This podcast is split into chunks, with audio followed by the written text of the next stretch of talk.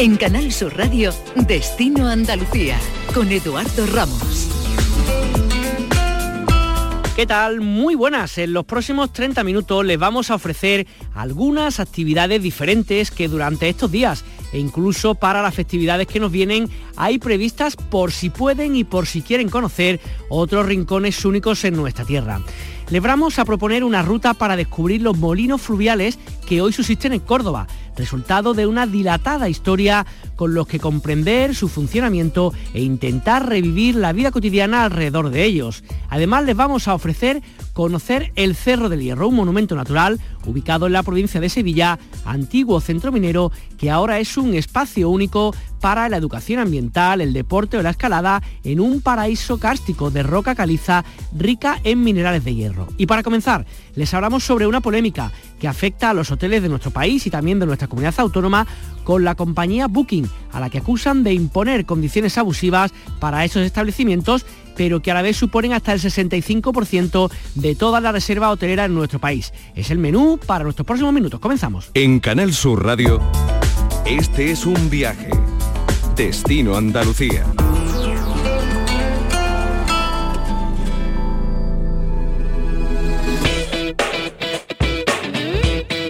Hace poco más de un año, cuando la Asociación Española de Directores de Hoteles interpuso una denuncia ante la Comisión Nacional de la Competencia contra Booking, alegando la imposición por parte de esta plataforma de condiciones y de normas abusivas a los hoteles situados tanto en España como a las agencias de viaje online, las cuales generaban una clara situación de dependencia económica con respecto a estos, una plataforma que aglutina el 65% de reservas que se hacen en estos hoteles. Para hablar de cómo se encuentra este expediente y de cómo se encuentra, no sabemos si hay negociación o no con, esta eh, plataforma, saludamos a Manuel Vegas, que es el presidente de la Asociación Española de Directores de Hotel. Manuel, ¿qué tal? Muy buenas. ¿Qué tal? Gracias por estar con nosotros. Cuéntenos un poquito en primer lugar para poner antecedentes para aquellos que no sepan un poco del por qué. ¿Cuáles son las motivaciones que, os inspira a vosotros desde la asociación a poner esta, digamos, este, esta, denuncia? Bueno, eh, esto se viene alarmando desde hace mucho tiempo. O sea, el sector estaba muy molesto ¿no? con ciertas prácticas abusivas de, Booking, con, imposiciones ¿no? ad hoc sin, consultar con, con quien es realmente el dueño de las camas, ¿no? el dueño del, inventario de, habitaciones. Y mm, bueno, con la pandemia se, se, produjo ya un salto cualitativo cuando, por, por ejemplo, por imposición se, empezaron a, hacer devoluciones de, aquellas reservas no reembolsables que no se podían ejecutar porque estábamos cerrados, pero que el sector, el sector no se negaba, el sector no se negaba a, hacer, digamos, a, hacer ese gesto porque éramos conscientes de que si estábamos cerrados, pues no podíamos atender esas reservas. Pero bueno, sin, consultar, o sea, obligó a, los hoteles a hacer un desembolso económico que te puedes imaginar que en esos momentos sin ingresos, eh, asumiendo gastos de energía, de nóminas, ¿no? de, créditos y sin ingresos, pues es, esa devolución a muchos hoteles les provocó problemas de tesorería porque mm, se quedaba sin liquidez. Está claro. Y entonces fue cuando decidimos en abril del, ya, del 21 eh, denunciar, ¿no? O sea, ya digamos se habían ido acumulando demasiadas, demasiadas cosas y, era un clamor dentro de los asociados el que tuviésemos, que tomásemos algún tipo de medida y la única medida que podíamos tomar era porque intentamos negociar con ellos, intentamos negociar con ellos, pero la callada por respuesta, entonces dijimos, bueno, pues si no quieres hablar con nosotros, tendremos que ir al mercado de, de la competencia y ejercer nuestros derechos. Manuel, porque por, por, lo que sabemos, claro, por una parte se encuentra esta plataforma que es la de Booking, que corrígeme si me equivoco, ¿no? Porque creo que puede suponer dos terceras partes muchas veces en algunos hoteles de la cantidad de reservas que hacéis y, por otra parte, claro, que os pongan unas condiciones que sean no tan leoninas quizás para que también vosotros podáis gestionar, no sé si una parte de la habitación, no sé si esa es parte, digamos, del, del problema más gordo que tenéis. Sí, sí, bueno, todo, todo, todo se acumula y todo vale.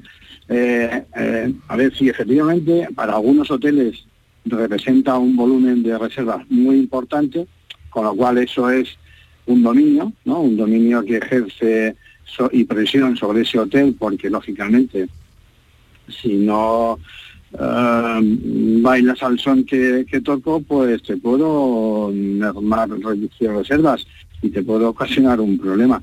Ese es el problema también de haber cedido tanto protagonismo a, Booking y ahora no tener venta directa, no tener una cartera de clientes eh, directos, ¿no? O sea, eso es un problema que hemos también nosotros provocado. Luego está el tema de, comisiones, porque no, no se limita solo a una comisión, sino que luego también tiene una serie de políticas que si me contratas Genius, pues te doy, o sea, te, voy a posicionar más, pero me tienes que dar más comisión. O sea, hay una serie de condiciones que, presionan mucho, ¿no? Y, y, que están provocando, bueno, pues que ahora mismo la tendencia es a promover la venta directa. Incluso hay hoteles que ahora mismo son más baratos eh, reservando directamente que a través de Booking. O sea, porque también el tema de la paridad, eso no es legal. O sea, yo, puedo, ¿quién, o sea, ¿quién es el dueño del inventario? Pues el hotel, pues el hotel, por si su política comercial eh, quiere hacer un tipo de oferta concreta, puntual, pues a mí no me lo puede impedir un tercero, un tercero que además cobra una comisión sobre ventas, no nada más. Claro, claro. Eh, eh, Manuel, ¿qué es lo que pedí exactamente? ¿Cuáles son, digamos, si tuvierais delante a la gente de Booking y tuvieran, no sé, disposición de negociar, qué es lo que le pediríais lo mínimo con lo que se pudiesen tampoco negociar para que estas condiciones fueran tan desfavorables para vosotros? Pues muy simple, eh, eliminar, aunque en, otros países en Europa que han hecho la misma denuncia lo han conseguido y que bueno, vamos a eliminar totalmente, pero para que no puedan utilizarlo el tema de la cláusula de paridad, eh, vamos a clarificar y, a, suavizar el tema de las comisiones y de las de las condiciones que, impone y y que ejerza un, un manual de buenas prácticas ¿no? con, los hoteles, que haya una buena relación y no, y no una imposición. si no pedimos nada más, si nosotros ahora mismo la CNMC eh, es, mm, bueno, no, no, hemos pedido porque no se le pide, o sea, la CNMC presenta una denuncia, alegas, presentas pruebas, porque hemos presentado muchísimas pruebas de, esas prácticas y por eso han incoado el, expediente. Ahora en, en, este momento ellos eh, eh, están, eh, están en proceso de, defensa, digamos, ¿no? Están presentando sus alegaciones. En, el caso de que lo hagan, yo desconozco, porque eso es, no hasta ahí no llegamos, desconozco si lo están ejerciendo, me imagino que sí, que lo estarán ejerciendo. Y dentro de un año, pues con la documentación nuestra, con lo que le haya aportado Booking, la CNMC pues actuará Hmm. Podrá imponer una, multa millonaria o, menos millonaria, pero una sanción si le, si le digamos, le va a caer. Esta cláusula de paridad que está haciendo referencia un poco, ¿no? Que para aquellos oyentes que no lo sepan, habla un poco eso, que, obligan al hotel a poner la misma tarifa, en las mismas condiciones de las que ofrece esta, esta plataforma. Yo no sé también, Manuel, si, las negociaciones cuando los hoteles o la cadena hotelera negocian con esta plataforma, con Booking, son lo mismo, estoy pensando en grandes marcas, ¿no? Barceló, Melía, NH, etcétera, si tienen las mismas condiciones que pequeños hoteles, a lo mejor con 10, 15 habitaciones, o cada, cada cadena, cada hotel puede negociar algunas condiciones un poquito especiales con, con esta gran multinacional. Hombre, ten, en cuenta que aquí estamos a, pues eso, un poco de, a quién representas, ¿no? Si estamos hablando de cadenas grandes, pues lógicamente tienen un poder de negociación que no tiene el hotel independiente.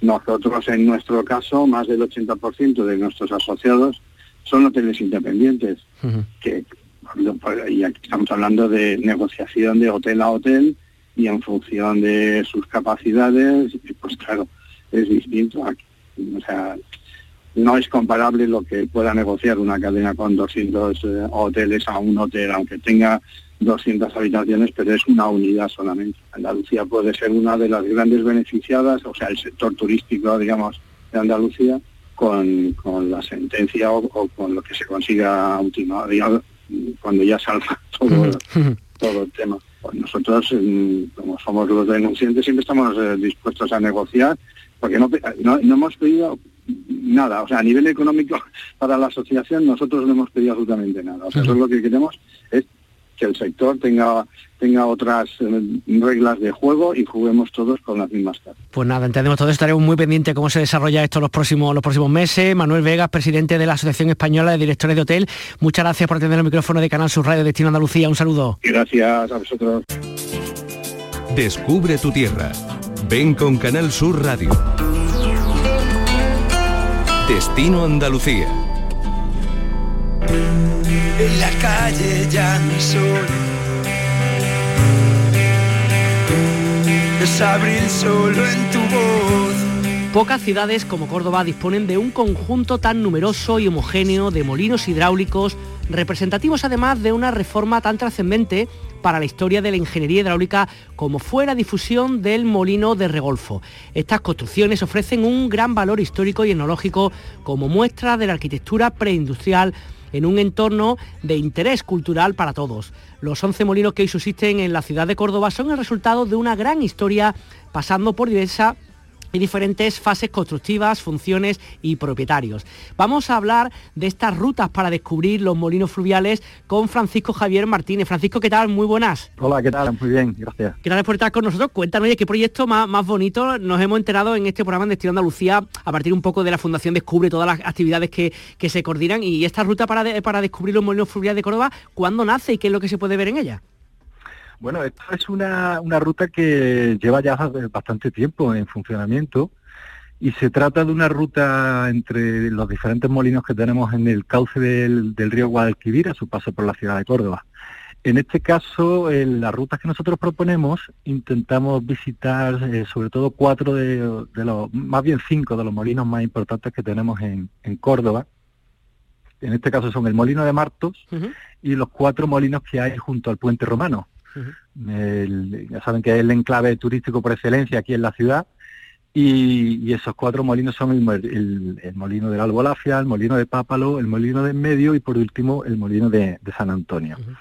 Lo interesante de poner en marcha esta ruta, eh, entre otras cosas, fue por difundir un poco el, funcionamiento, la historia, la arquitectura, todo lo que hay en torno a la historia de estos molinos que, que bueno, han formado parte y forman parte del paisaje urbano de la ciudad de Córdoba, pero muchas personas desconocen por completo que, por ejemplo, son, son eh, monumentos que están protegidos por la ley de, en este caso están incluidos en el catálogo general del patrimonio histórico andaluz.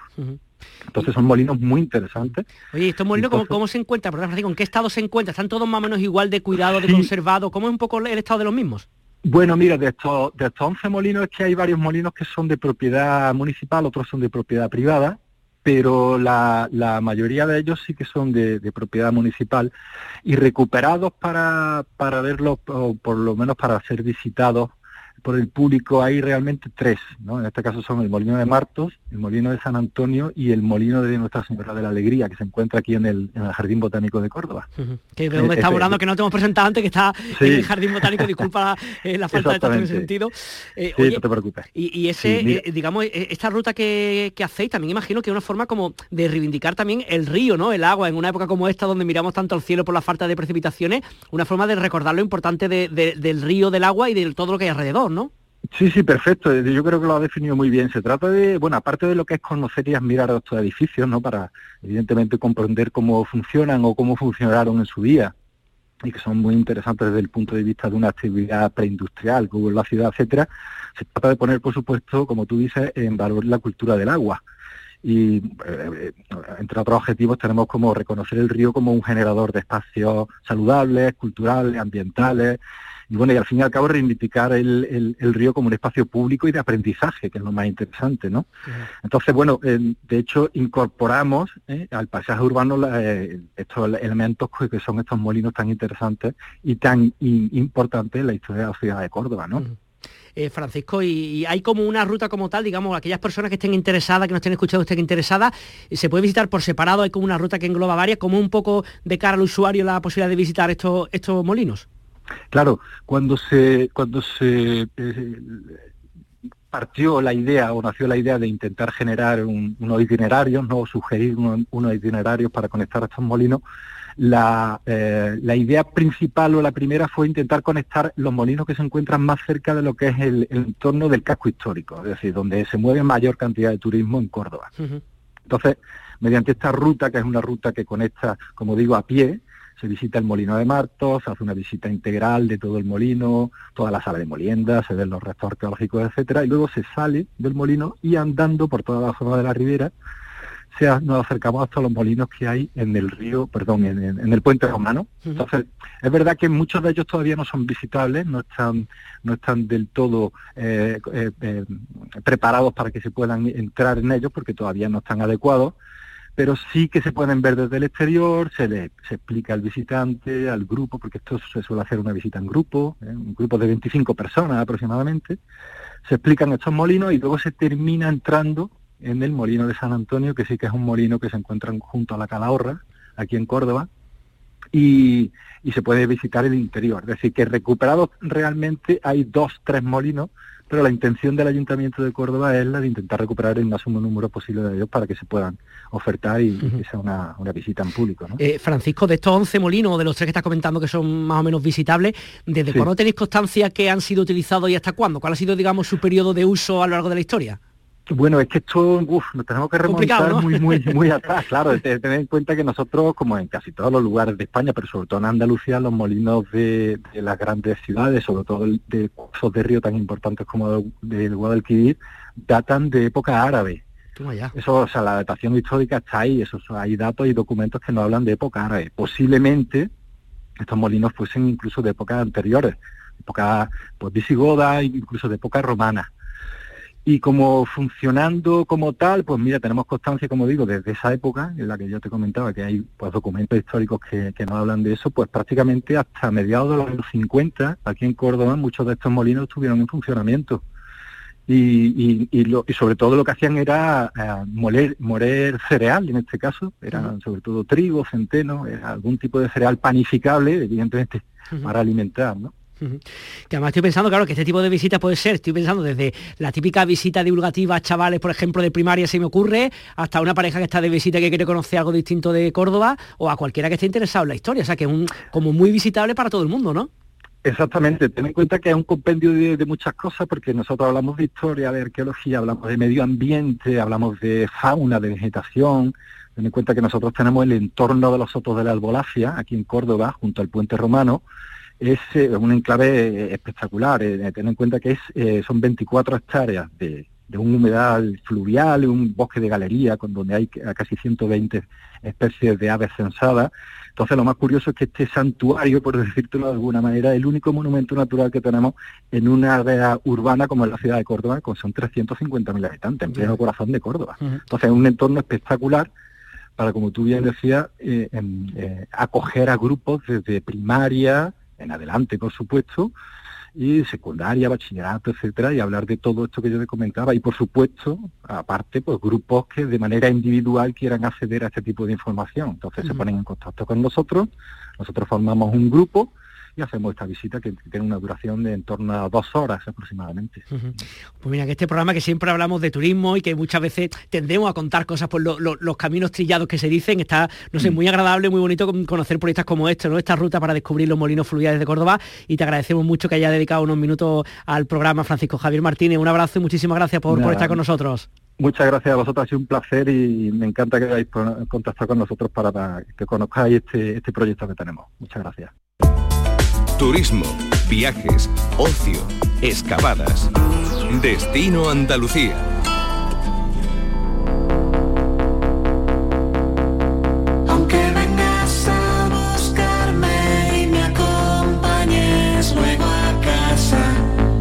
La geología es la ciencia que estudia la composición, la estructura y la dinámica e historia de la Tierra. También analiza los procesos que repercuten en su superficie, por lo que está conectada al medio ambiente y su impacto en nuestras vidas sin duda es más que directo.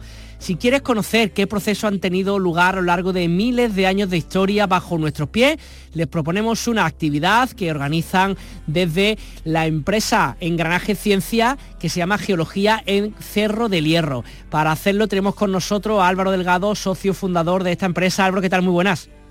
Hola, muy buenas, ¿qué tal? ¿Cómo estáis? Muy bien, oye, cuéntanos un poquito esta, esta, este proyecto de geología en el Cerro del Hierro. Cuéntanos en primer lugar este cerro, qué es lo que es, en qué, en qué consiste y cuál es la actividad. Bueno, el Cerro del Hierro es un monumento natural que se encuentra ubicado en, bueno, en el Parque Natural Sierra Norte de Sevilla, y bueno, es un paisaje que a una historia, minería y, y, bueno, una historia increíble es un lugar precioso y, como digo, se encuentra en la Sierra Norte de Sevilla, cerca del, municipio de San Nicolás del Puerto.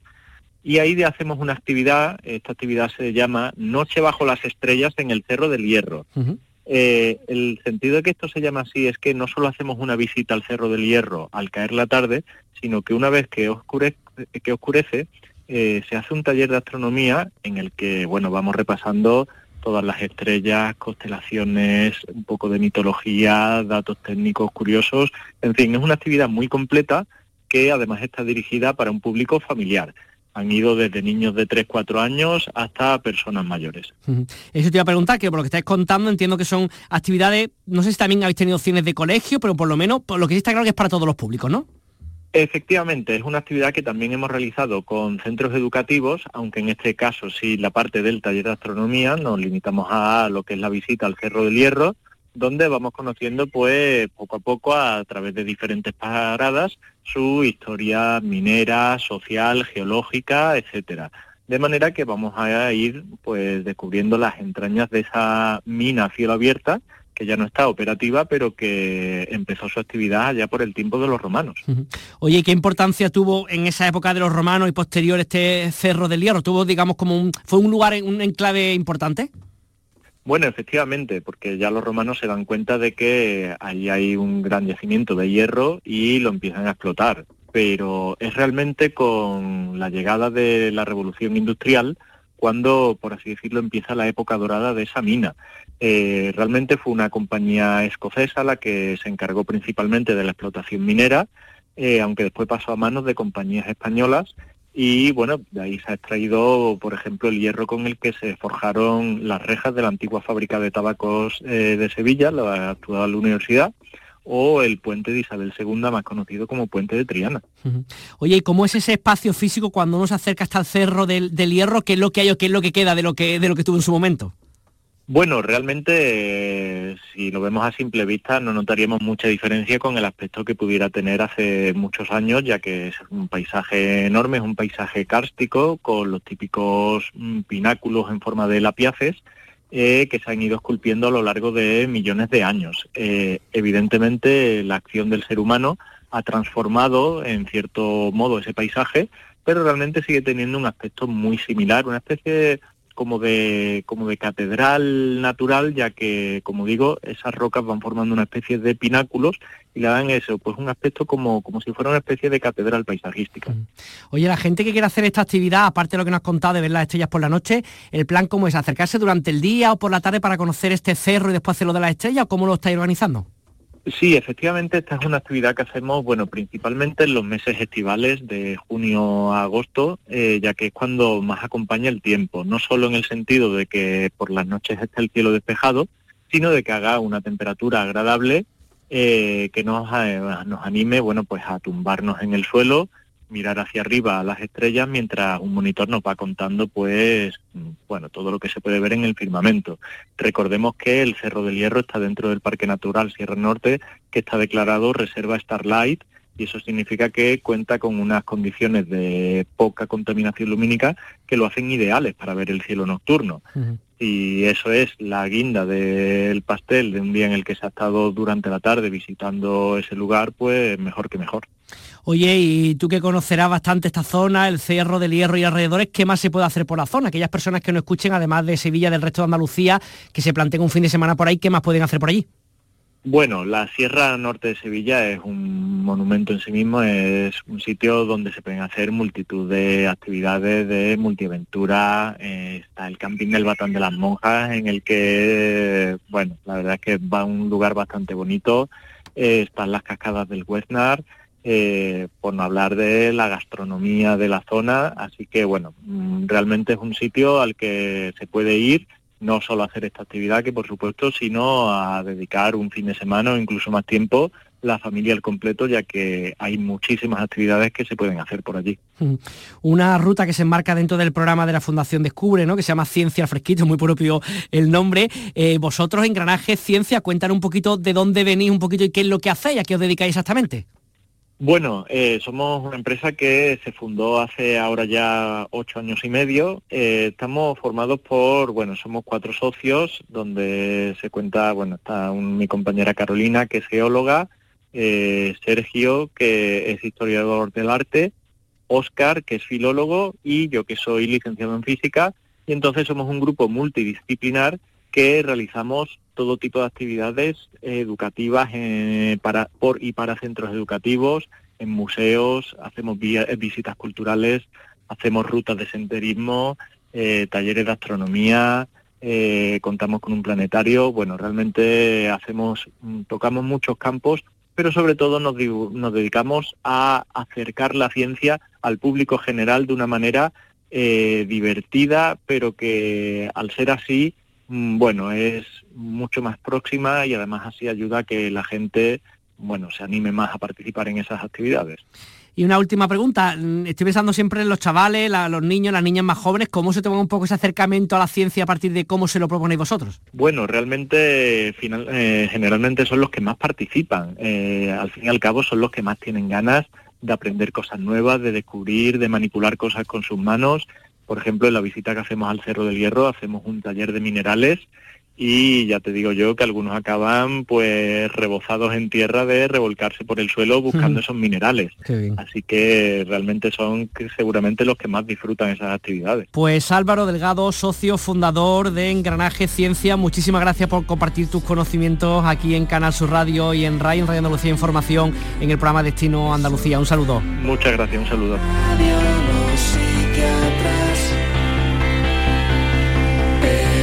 Fernando Ariza, presentador de local de ensayo, el programa de rock que desde hace 30 años está en antena en nuestra casa y que ahora se emite los domingos a las 10 de la noche en Canal Fiesta Radio, nos trae cada semana alguna propuesta musical de lo que está ocurriendo estos días en algún punto de Andalucía.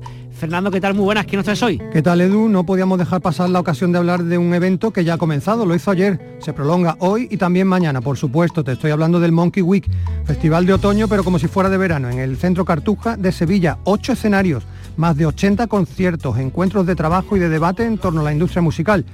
En fin, una decimocuarta edición en propuestas evidentemente para todos los gustos, con propuestas para todos los gustos, con Carlangas como principal reclamo y muchas bandas andaluzas, también muchas de fuera Quizás la conexión más esperada para muchos sea la que va a tener lugar esta noche a las once y media. Kiko Veneno y Vera Fauna juntos van a realizar ese tributo al 30 aniversario del disco de Kiko Échate un cantecito. Es un concierto que promete ser tan glorioso como fue o como es este histórico álbum que tiene, entre otras, la historia de Lobo López. Con este clásico de Kiko Veneno les dejamos, les esperamos la semana que viene aquí en Destino Andalucía, La Ventana, que cada siete días Canal Sur Radio y Radio Andalucía Información dedica a hablar del turismo en nuestra comunidad. Un día Lobo López